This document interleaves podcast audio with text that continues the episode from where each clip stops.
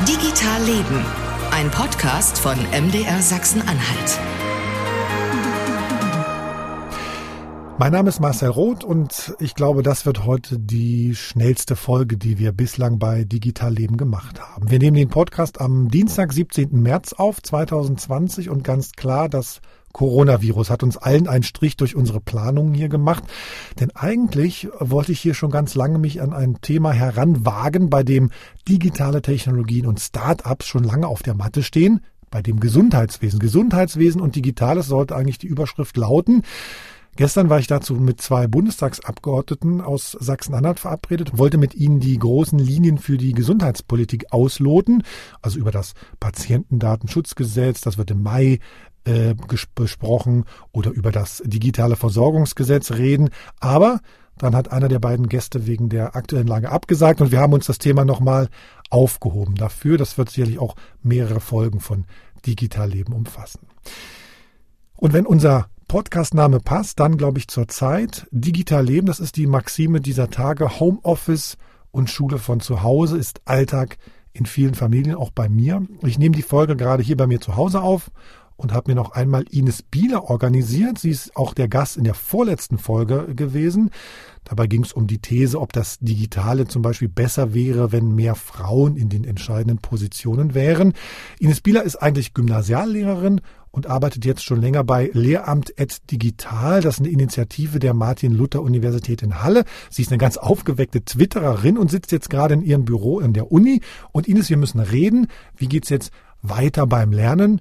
Beim Lernen ohne Institution Schule? Welche Tipps hat sie vielleicht für Lehrer, Schüler und auch welche Tipps vielleicht für Eltern? Die sind jetzt nämlich alle zu Hause. Grüß dich erstmal Ines. Hallo, grüß dich. Das ist ja schon nochmal eine andere Situation, die wir jetzt haben. Wir haben sozusagen neulich mal so ganz allgemein gesprochen, was könnte man tatsächlich digital und Schule zusammenbringen. Ähm, es war so ein bisschen unter der Überschrift Frauen an der Stelle in der, in der Folge am, im Januar.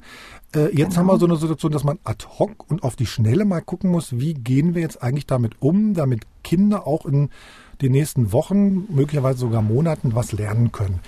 Ich habe gerade erstmal die Erfahrung gemacht, weil ich auch mit meinen Söhnen zu Hause bin, meine Frau im Krankenhaus arbeitet.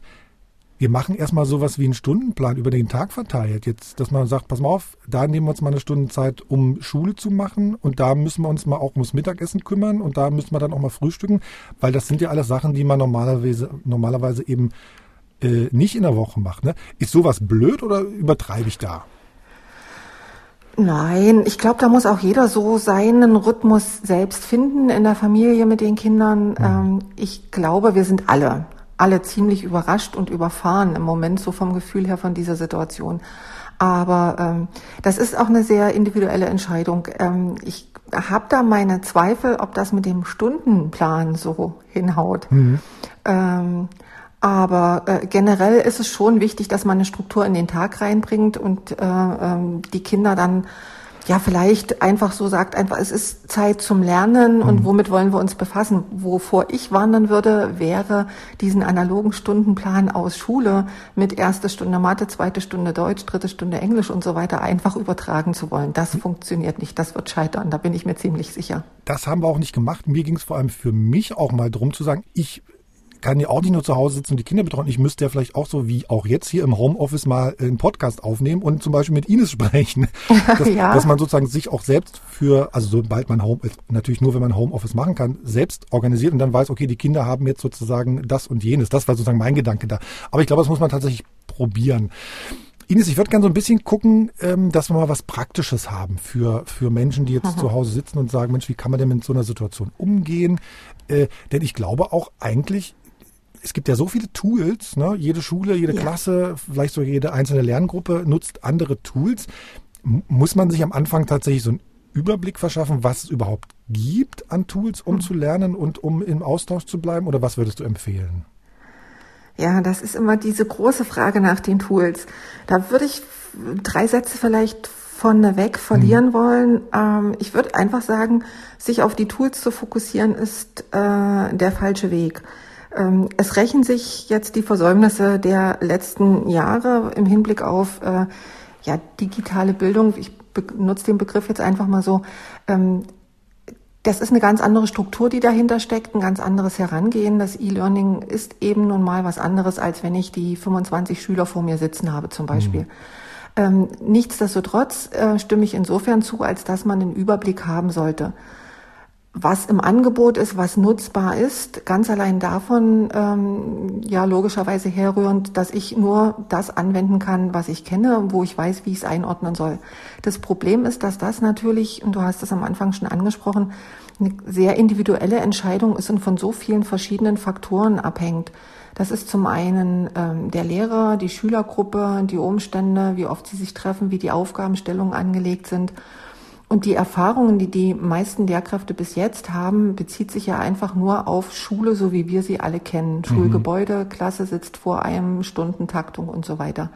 Das, was jetzt auf alle hereinprasselt und eine völlig neue Situation schafft, ist eben dieses, ja, Homeschooling, wenn man es mal so formulieren will. Mhm. Und das erfordert eine ganz, ganz andere Herangehensweise. Äh, für die Lehrkräfte und ich würde einfach ergänzen, auch Schüler und Eltern, die sich damit noch nicht so auskennen und bisher das eigentlich sehr kritisch gesehen oder sogar abgelehnt haben, ähm, die werden jetzt nicht umhin kommen, doch mal einen Blick auf das ein oder andere Tool, vor allen Dingen aber auch Konzept zu werfen. Und ähm, ich denke mal, ähm, wenn man vieles ausprobiert, werden auch so ein paar Barrieren und Ängste schwinden und man wird sehen, dass das Ganze auch gut funktionieren kann. Mhm. Aber wovor ich wieder nochmal, das würde ich unbedingt betonen wollen, warnen möchte, ist, es wird nicht gehen, den altbekannten Unterricht eins zu eins ins Digitale übersetzen zu wollen. Das funktioniert nicht. Ines, was ich ganz vergessen habe, gerade dir zu sagen, wir haben seit äh, der Folge nach der Folge, in der du hier zu Gast warst, haben wir so eine Regel aufgestellt äh, jeder, der das Wort, das sage ich jetzt einmal und dann nie wieder, der das Wort Digitalisierung sagt, der muss irgendwie zwei Euro, hat man gesagt, irgendwie Strafe zahlen und am Ende des, des Jahres spenden wir das dann einer guten Sache, wo die Leute darüber abstimmen können. Also darauf achten, nur, nur, nur als Tipp. Finde ich sehr gut. Genau. Du hast gerade so gesagt, ähm, so man kann das Digitale nicht einfach, das Analoge nicht ins Digitale umsetzen. Was ich gerade erlebe, sind tatsächlich so äh, PDFs oder oder Word-Dokumente, ja. die einfach per E-Mail verteilt werden. Also das ist ja. für den Anfang vielleicht erstmal, um so ein bisschen ein Gefühl zu kriegen, vielleicht gar nicht so schlecht, aber eigentlich ist nicht das das, was du sagst, ne? Was, wo wir hinwollen und wo es hingehen sollte. Ja. Ähm ich sehe das auch so. Und ähm, auf der anderen Seite habe ich natürlich aber auch Verständnis dafür, ähm, dass für alle die, die damit jetzt anfangen, ähm, die sich da auch überrollt fühlen, ähm, dass die natürlich nicht alles aus dem Ärmel schütteln können und eins zu eins umsetzen können. Genauso wenig ähm, funktioniert das in Bezug auf Schüler, die nicht wissen, wie sie mit den äh, digitalen Plattformen unter Umständen umgehen sollen. Das geht nicht. Ich kann nicht einfach umschalten und dann funktioniert's. Wir brauchen einen Übergang. Wir brauchen eine Phase, in der sich alle Beteiligten, Lehrer, Schüler, Eltern, ähm, ein bisschen einarbeiten können ich glaube, das größte und wichtigste oder der größte und wichtigste Schritt in dieser Beziehung ist eigentlich, sich klarzumachen, dass es eine andere Struktur erfordert, mehr Offenheit für alles. Ich kann keine Zeittaktung geben. Ähm, da in dieser Hinsicht habe ich ähm, im Twitter-Lehrerzimmer eine, äh, eine Nachricht gefunden, die wirklich von äh, einer Schule vorgab, ähm, sich, ich sag mal, um 7.55 Uhr ähm, irgendwo zu melden online ja. und sich das Material abzuholen und dann auch die Aufgaben von Schülerseite zu bearbeiten und den Lehrern dann wieder zuzuschicken. Also das, das geht nicht. Mhm. Wir brauchen einfach mehr Freiheiten, größere Zeitabstände, eigenständigeres Arbeiten für die Schüler, komplexere Aufgaben und man sollte ihnen auch ermöglichen, so zusammenzuarbeiten. Also dass es wirklich kleine Gruppen von Schülern gibt, die was zusammen erarbeiten und die auch am Ende zusammen präsentieren und für die anderen Schüler, die ein anderes Thema bearbeitet haben, dann ihre Ergebnisse zur Verfügung stellen. Aber ja, es ist schwierig. Und dann haben wir natürlich noch eine andere Schwierigkeit, die technischen Voraussetzungen. Mhm. Ja, aber die kann auch ich nicht ändern, auch wenn ich es mir wünschen würde. Ja, du bei dir, du hast uns ja schon erzählt, bei dir zu Hause ist das Internet irgendwie schwierig. Du sitzt gerade in der, in, der, in, der, in der Uni in der Halle äh, das ja. sozusagen Internetverfügbarkeit und zum anderen hat man sozusagen die richtigen Geräte zu Hause. Du hast gerade am Anfang hast du dich ein bisschen gewehrt gegen Tools. Ich würde gerne aber trotzdem nicht mal so ein bisschen drängeln. Was ist denn, hm? Oder anders gefragt nochmal, einen Schritt zurück nochmal. Hast du sozusagen mhm. gerade ein bisschen Feedback bekommen, wie, wie, wie Schulen äh, in Sachsen-Anhalt mit der Platt, mit der Moodle-Plattform umgehen? Weil das ist ja das offizielle Angebot der, der, des ja. Landes dazu, ne? Da kam gestern, glaube ich, die Handreichung vom Bildungsministerium raus und mhm. da stecken auch eine ganze Reihe Links äh, drin, ähm, gerade was alles vorgehalten wird von ähm, dieser Seite her. Ähm, ich hatte dann versucht auch nachzugucken, ähm, weil mich diese Moodle-Plattform selber auch interessiert und ich mir dann Zugang holen wollte. Mhm. Aber im Moment kommt man nicht rein. Genau, das ist sozusagen das andere Problem, dass dann entweder die Server sozusagen äh, dafür ja, nicht ausgelegt sind, dass so viele Leute mhm. kommen, oder dass sozusagen die, die Anmeldungen, die IT nicht hinterherkommt, die Anmeldung entgegenzunehmen. Mhm. Das, das hört man ja auch aus Firmen.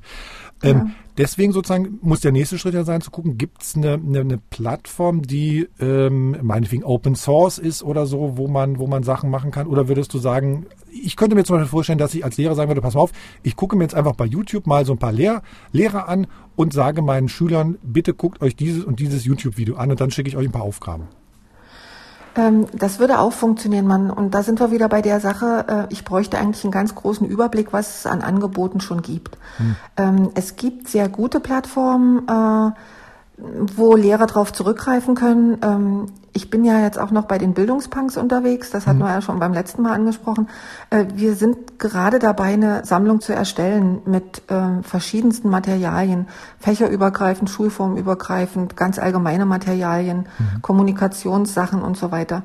Ähm, was mir da sofort aufgefallen ist und eingefallen ist, ähm, dieses Digital Learning Lab aus Hamburg. Mhm. Das ist aber auch, glaube ich, ähm, auf der Seite vom Ministerium ganz hinten am, am Ende nochmal verlinkt bei weiteren Angeboten. Ähm, das wäre ein guter Hinweis äh, für die Lehrer, sich das mal anzugucken und vielleicht zu schauen, ob man für den eigenen Bedarf, für den eigenen Unterricht, fürs eigene Thema was findet. Auch ähm, von unserer Seite der Initiative Lehramt Digital hier von der Uni ist noch eine Toolliste ähm, verlinkt, auch auf dieser Handreichung vom Ministerium ich glaube, das könnte auch unter Umständen ganz hilfreich sein. Da stehen zwar keine konkreten Unterrichtsprojekte drin, mhm. aber doch für den ein oder äh, anderen interessierten Lehrer äh, nicht nur das Tool genannt und verlinkt, sondern auch eine ganz kurze Beschreibung, was man damit machen kann. Also von daher wäre das vielleicht auch noch eine Hilfe. Mhm. Und gibt es sozusagen eins, also wir in der Redaktion gucken ja auch gerade so ein bisschen nochmal, was, was, was, was kann gut funktionieren, was kann besser funktionieren. Mhm. Ähm, ich würde mal einen Schritt weitergehen. Was ist denn mit so also was ja erstmal so komplett wegfällt, ist ja sozusagen der Face-to-Face-Kontakt. Ne? Ließe sich sowas über eine Videoplattform lösen? Ja, da gibt's gibt's auch schon sehr viele Kollegen, die unterwegs sind und mhm. ähm, da anfangen, ähm, das zu organisieren, wobei ich davor warnen würde, ähm, und da sind wir wieder bei diesem immer eins zu eins, ich werde nicht die ganze Schulklasse vor mir sitzen haben können mhm. und, und sozusagen den Unterricht einfach ins Video verlagern. Ähm, was ich machen kann, das kann man sich so ein bisschen von diesem Flipped Classroom Prinzip abgucken. Kurze Erklärvideos sozusagen den Input liefern, ähm, wo die Schüler dann nachschauen können, auch mal anhalten können, nochmal zurückspulen können und dann verschiedene Aufgaben zu bearbeiten. Ähm, Im Moment hängt das natürlich auch noch davon ab, was Angebot ist. Wir hier an der Universität haben dieses Adobe Connect. Das ist aber, oder das bedarf einer Lizenz und das, mhm. damit sind natürlich die Schulen oder die einzelnen Lehrer dann schon raus. Das mhm. funktioniert nicht. Es gibt eine gute Plattform, die jetzt auch von mehreren Kollegen schon getestet worden ist und wo es auch ähm, YouTube-Videos gibt, mhm. die man sich anschauen kann als Lehrer, wie das Ganze funktioniert und wie man sich das einrichtet. Das heißt Jitsi, J-I-T-S-I. Und das ist wohl Open Source und ähm, soll eigentlich relativ einfach, unkompliziert und sehr gut funktionieren. Genau, das ist es, das testen wir auch. Da muss man auch mal gucken, wie lange das sozusagen so durchhält dann mit, mit, ja. so, vielen, mit so vielen Aufrufen dann. Ne? Genau, also das, das ist, glaube ich, aber bei allen Sachen jetzt die Frage. Und dann lass uns mal überlegen, was könnte einem Lehrer, was könnte ein Lehrer denn seinen Schülern vorher sagen, wenn man sagt, wir verabreden uns dann und mal, dann und dann mal doch zu einer Videosprechstunde, wo ihr mir dann Fragen mhm. stellen könnt oder ich teile die Klasse mal in drei, vier Gruppen ein also rein organisatorisch, mhm. wer, wer, wer darf sprechen und wie und wann, also mal ganz praktisch überlegt sozusagen, ne? Ja, also der, ich habe mir da auch schon drüber Gedanken gemacht. Ich glaube, es ist ganz gut, die, diese letzte Sache, die du angesprochen hast, das eher in kleinere Gruppen zu teilen, mhm. so dass man auch individueller beraten kann und die Fragen beantworten kann. Wenn die Gruppe erstmal größer ist für irgendwelche organisatorischen Absprachen, geht das natürlich auch wunderbar über diese ähm, Conferencing-Tools, wie das zum Beispiel bei dem Adobe ist. Hm. Das funktioniert bei allen anderen Plattformen ähnlich, ähm, dass man eigentlich ganz kurz was erklären kann und ähm, daneben schon eine Art Chatfenster offen ist, wo die Schüler ihre Fragen reinschreiben können und der Lehrer dann sozusagen immer mit einem Blick auf dieses, auf diesen Chatverlauf dann die, Ant, äh, die Antworten geben kann. Ähm, ja. Das also, ah, verstehe, dass also wirklich auch nur der Lehrer redet, ne? Dass sozusagen die, die Ja, und die Schüler alle im Prinzip die Fragen und Antworten mitlesen können. Mhm. Wenn es eine kleinere Gruppe ist, dann kann ich die natürlich auch alle per Video ähm, hinzuholen und dann wird's wirklich eine, eine Videokonferenz mit Beteiligten. Aber da ähm, würde ich die Gruppen wirklich sehr klein halten. Und äh, das ist natürlich auch eine Altersfrage, inwieweit die Schüler damit umgehen können, ähm, inwieweit sie da erprobt sind unter Umständen. Bei den größeren, älteren Schülern könnte ich mir das durchaus vorstellen. Das heißt siebte Klasse oder was? Naja, ich würde sagen acht plus, also achte Klasse mhm. aufwärts, ja, würde ich schon sagen, müsste das möglich sein. Das heißt, bei allen drunter reden wir tatsächlich dann über, über Eltern, die Arbeitsblätter ausdrucken und die sich dann daneben setzen. Naja, es gibt ja auch noch andere äh, Möglichkeiten, äh, ja, miteinander in Kontakt zu treten. Also ich habe immer so meine Schwierigkeiten mit dem Arbeitsblättern austeilen mhm. und, und äh, weil es dann wieder auf diesen äh, Unterricht äh, hinausläuft. Ich brech's mal ganz lapidar runter auf äh, Häkchen dran setzen, richtig oder falsch. Mhm. Äh, das kann dann auch keiner von den Lehrern mehr leisten. Das alles, was an äh, Input von den Schülern dann wieder zurückgemeldet wird, von diesen ausgefüllten Arbeitsblättern zu kontrollieren und zurückzuschicken. Ich glaube, die Aufgabe liegt dann eher darin, ähm, wie das jetzt zum Beispiel der Kollege äh, aus Potsdam äh, initiiert hatte, äh, der Björn Nölte, der zum Beispiel gesagt hat, lest bitte ein Buch über diese Zeit jetzt, ähm, wählt das aus, was ihr zu Hause habt, schreibt bitte einen, ich sag mal, ein Essay dazu, bestehend mhm. aus zwei Teilen. Einmal, wie ihr das wahrgenommen habt, das Buch, was euch gefallen hat so mal in der Kürze. Das kann man mhm. natürlich alles im Netz jetzt noch nachrecherchieren. Und der zweite Teil bestand, glaube ich, darin, ähm, so den eigenen, die eigene Auswirkung dieses Lesens auf sich selber zu beschreiben, den, den, wie man das Ganze wahrgenommen hat, äh, genau, was es mit einem genau, gemacht Genau, den Tweet hattest du geteilt, habe ich auch gelesen, dass jemand sagt, das ist auch ganz gut so, ähm, na, ich nenne es mal als Psychohygiene, dass man sozusagen ja. auch mal reflektiert als junger Mensch, äh, was passiert gerade hier bei mir zu Hause, was passiert bei ja, mir genau. vor der genau. Straße, was passiert im Land. Und ich glaube, das, das ist ein ganz, ganz wichtiger Fakt, den wir als Lehrer äh, nicht vergessen dürfen. Die Kinder sind natürlich jetzt auch verunsichert. Und ich glaube, das völlig Falsche wäre, sie mit äh, Tausenden von Arbeitsblättern äh, zu, äh, zu schütten. Äh, wir dürfen nicht vergessen, dass wir ja auch noch äh, einen Erziehungsauftrag haben und eigentlich auch für Kommunikation, ähm, ja, einfach ein empathisches Verständnis für die Schüler aufbringen müssen und dafür zuständig sind, ihnen auch ein bisschen Halt zu geben in dieser Zeit. Äh, und man muss sich ja vorstellen, die sitzen auch womöglich ganz alleine zu Hause. Ähm, denen fehlt ja auch der Kontakt untereinander. So, Ines, was wir ja auch jetzt, also wir haben, es gibt sozusagen Möglichkeiten, wir würden so ein paar Sachen auch nochmal auf mdrsachsenanhalt.de stellen und ein paar Links verteilen. Ähm, mhm.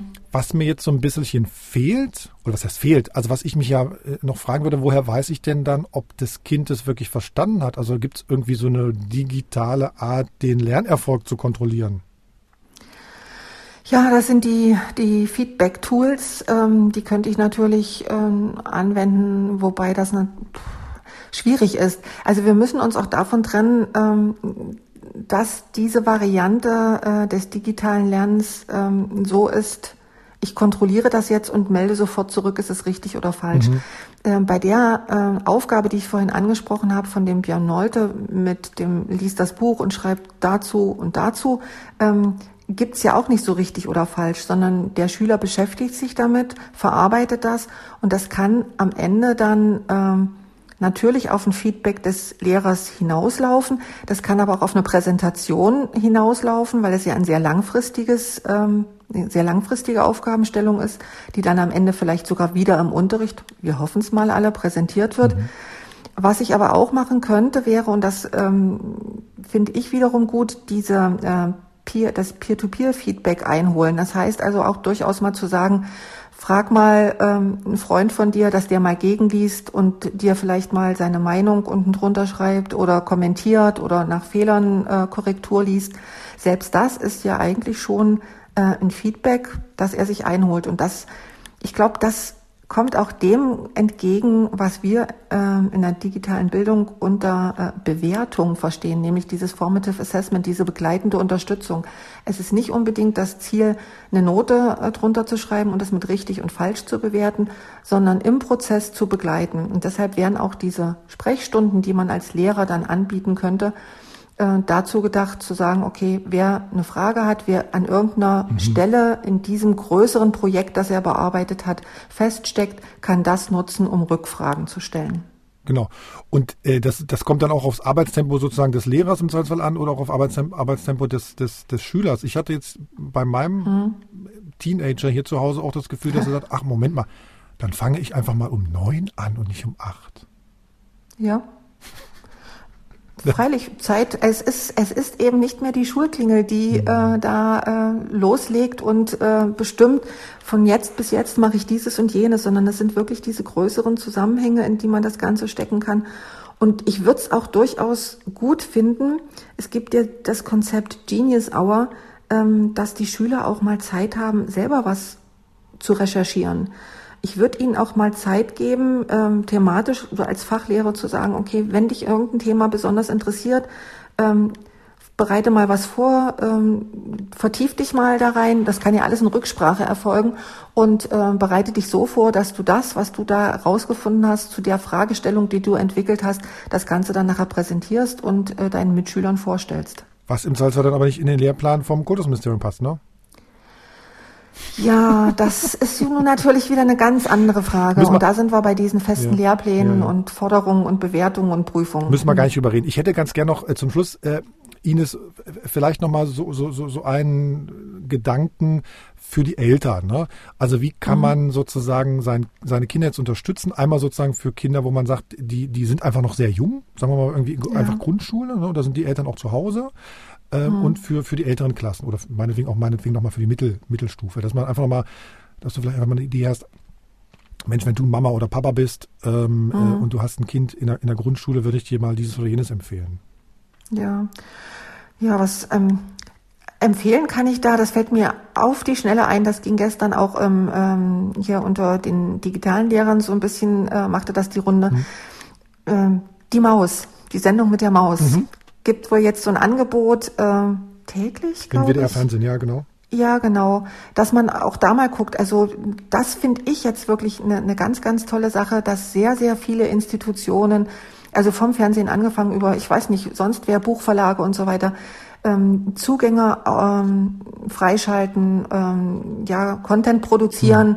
und einfach da unterstützend sind. Und ich glaube, das Wichtigste ist einfach da sein für das Kind, begleiten, zusammen auch mal was gucken und äh, die ganze Sache besprechen.